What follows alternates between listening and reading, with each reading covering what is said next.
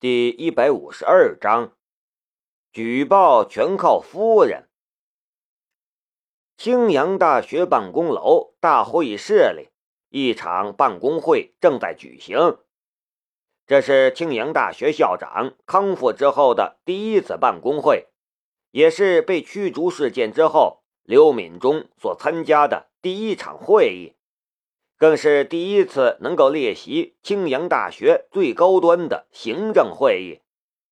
参加会议的是各大院系的院长和最顶尖的专家教授，这些人也是满满当当的坐满了会议室。而朱阳超也混在这些人里。其实这次会议他并没有接到通知，但他还是厚着脸皮来了。紧挨着代院长陈明远坐下来，被陈明远瞪了好几眼，假装没看到。现在的朱阳超对各种白眼儿已经看习惯了，只是生受白眼儿还算是好的。他在家要被家里的河东狮棒打，在学校里要被各种人乱丢东西，在这里仅仅是白眼儿，小意思。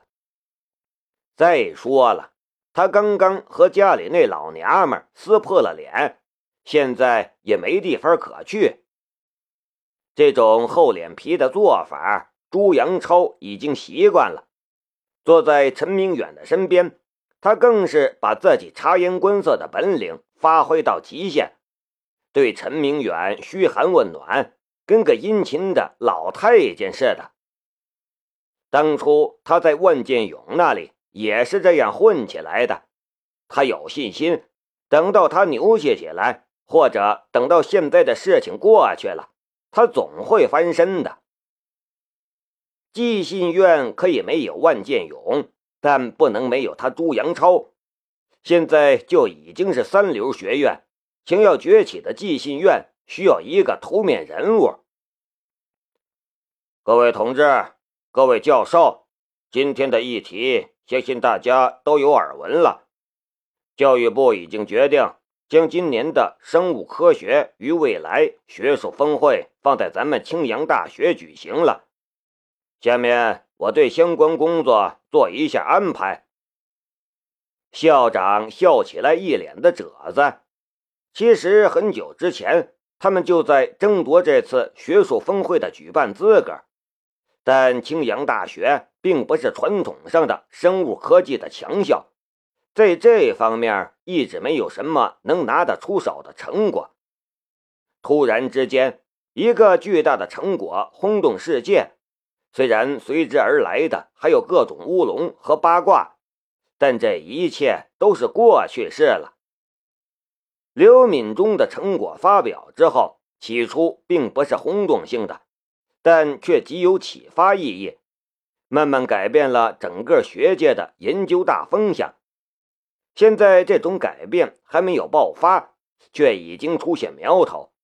各地蜂拥而来要来学习的教授已经排成了长队，各种申请已经在桌子上堆了一桌子。没有把刘敏中抢走，但也有很多学校邀请刘敏中前去讲学。甚至邀请他成为客座教授，这些学校都给压了下来。虽然承受了巨大的压力，但却是痛并快乐着。一切都会好的，所有的负面影响都会过去的，因为刘敏中最终留在了青阳大学，这让校长跟捡到狗屎一般开心。南明看着校长那开心的表情，有点无语。作为论文的第二作者，南明也参加了这次的会议，此时就坐在刘敏中的身边。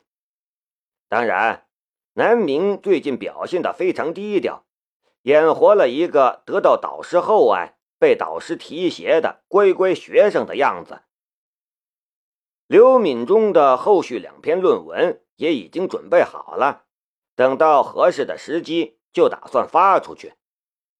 刘敏中想要让南明当第一作者，但南明还是拒绝了。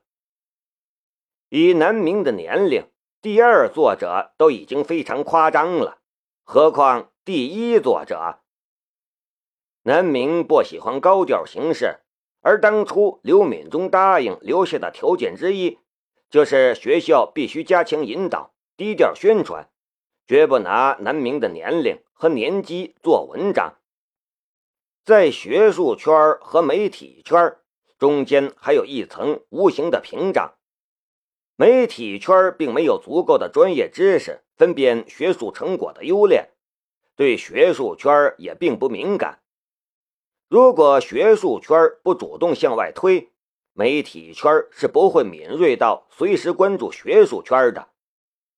以媒体的角度，如果想要做文章的话，其实南明的存在远比刘敏中更容易引起轰动。十六岁的 CNS 第二作者，但用屁股想，南明也知道这种事儿会引起撕逼大战。先不说别的麻烦，就说他的年龄吧，百分之九十的网友都会觉得这种年龄就能第二作者了，胡扯吧！我不行，你们肯定也不行，肯定有黑幕。不然怎么可能拿到这种成果？一定是各种二代大猜想。南明可不想成为撕逼大战的漩涡人物，当然是避之不及。南明听说关于他的事儿已经被作为秘籍文件下发到了各大院系那里了，要把南明的存在当做机密，绝对不能在公共场合谈论。更严禁透露给媒体或者在网络上讨论。只要不讨论，别人看到南明这个名字，哪里会知道南明其实是个大一新生呢？南明没见到这文件，因为他秘籍不够。这真是一件搞笑的事儿，还是把精力放在干点实事儿上面吧。南明玩完一局游戏，抬头看了一眼四周，好像就等着他抬头似的。在座的一百多号人顿时都露出了温暖如同阳光一般的笑容，就连校长都不念稿子了，咧着嘴看着南明。说不定南明觉得他们笑得顺眼，就到他们院系去了呢。吓得南明赶快低头继续玩手机。赵栋梁本来坐在距离校长三四个位置的地方，此时颠颠跑过来，帮南明把面前桌子上的茶水添满了，还弯着腰、弓着身子问南明：“南明啊，参加这种会议会不会很无聊？要不要？”给你准备点零食、瓜子儿什么的。赵栋梁可是知道南明的影响力的，他是亲耳听到，在决定去留问题时，刘敏中打电话给南明，征询南明的意见。这少年绝对不像是表面上那么简单，怎么能不巴结好了？南明赶快摆摆手。把他打发了，低调低调。现在对南明来说，第一要务就是必须要低调。如果说之前关注南明的只有一小部分人，那么现在绝大多数的人都在打南明的主意了。这家伙才多大点人呢，就有这种成就了。细细数数南明最近所做的一切。在他这个年龄，如果能有其中一项，就足以骄傲终身了。但现在呢？编程大赛、斗鸡风波、创业团队、论文发表，他们中很多人是因为编程大赛知道的南明，但现在回忆一下，编程大赛对南明来说，可能更是一个笑话吧。怕是连牛刀小试都算不上，这家伙的实力到底有没有底线呢？现在校园中还有一个阴谋论流传着：刘敏忠这家伙蹉跎了这么多年，今年突然就学术成就大爆发了，为什么？难道不是因为南明来了吗？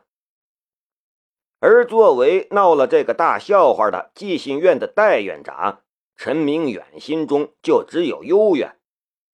他桌子上的转院申请已经撂了一人高了。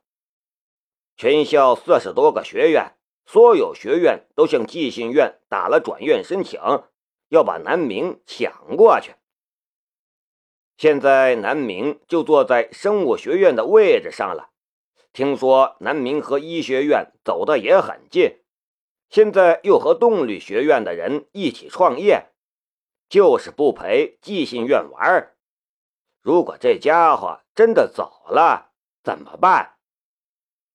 寄信院的各个教授已经在他这里抢了一轮了，都想要把南明收为弟子。现在的陈明远甚至有一种感觉，如果他能留下南明，他就能正位院长。得南明者得天下，绝对不夸张。所以，整场会议他都在对着南明低头的脑袋瓜放电，希望南明一抬头就看到他温暖人心的目光。会议继续。校长已经念完了稿子，正在做最后的总结陈词。这次学术峰会邀请了很多世界级的学术专家，听说这次峰会要在咱们青阳大学举行，更是有很多的著名的教授特意申请参加，让大会的规格提升了不少。从现在起。整个青阳大学都要忙碌起来了，其他不重要的工作都要放一放。这次活动如果举办好了，对咱们青阳大学在生物科技方面的水平，乃至对咱们青阳大学的整体水平，都是一次促进。接下来两个月的时间，除了正常的科研教学工作之外，其他各方面都要向学术峰会倾斜，谁敢拖后腿，我就……严厉的话还没说出来，会议室的大门突然被人推开了，一个中年胖女人一把鼻涕一把泪的冲了进来，脸上还有一个巴掌印儿。领导，我找学校领导，我要举报，我要举报朱阳超。他骗取研究经费，贪污挪用，还搞潜规则，我要举报！中年女人咆哮着，捂着脸：“他娘的朱阳超，你敢打老娘，我跟你没完！”你疯了！朱阳超吓了一跳，赶忙冲上去，一把抱住了老婆：“你是不是喝醉了？怎么说胡话呢？”这种事儿是乱说的吗？快跟我回家去！朱阳超满头大汗，脸都憋成了猪肝子。这个蠢娘们，家里的事儿在家里说就好了，你干啥拿出来在大庭广众之下说呀？如果我倒了，你能落到好？这么大人了，怎么这点事儿也想不通呢？谁想到，胖女人直接把一个大箱子向桌子上一放。我有证据。那一瞬间，朱阳超只觉得五雷轰顶。这个蠢娘们，伸手就想要把东西夺过来，但坐在旁边的何伦眼疾手快，一把捞过去，就递到了校长面前。一直以来。朱阳超都觉得自己是个聪明人。上次的风波之后，李杰进去了，苏吉进去了，但他朱阳超出来了。为什么？因为他朱阳超是个聪明人，从来不把自己的把柄交到别人手上。但他做梦也没想到，自己会在这个地方倒下来。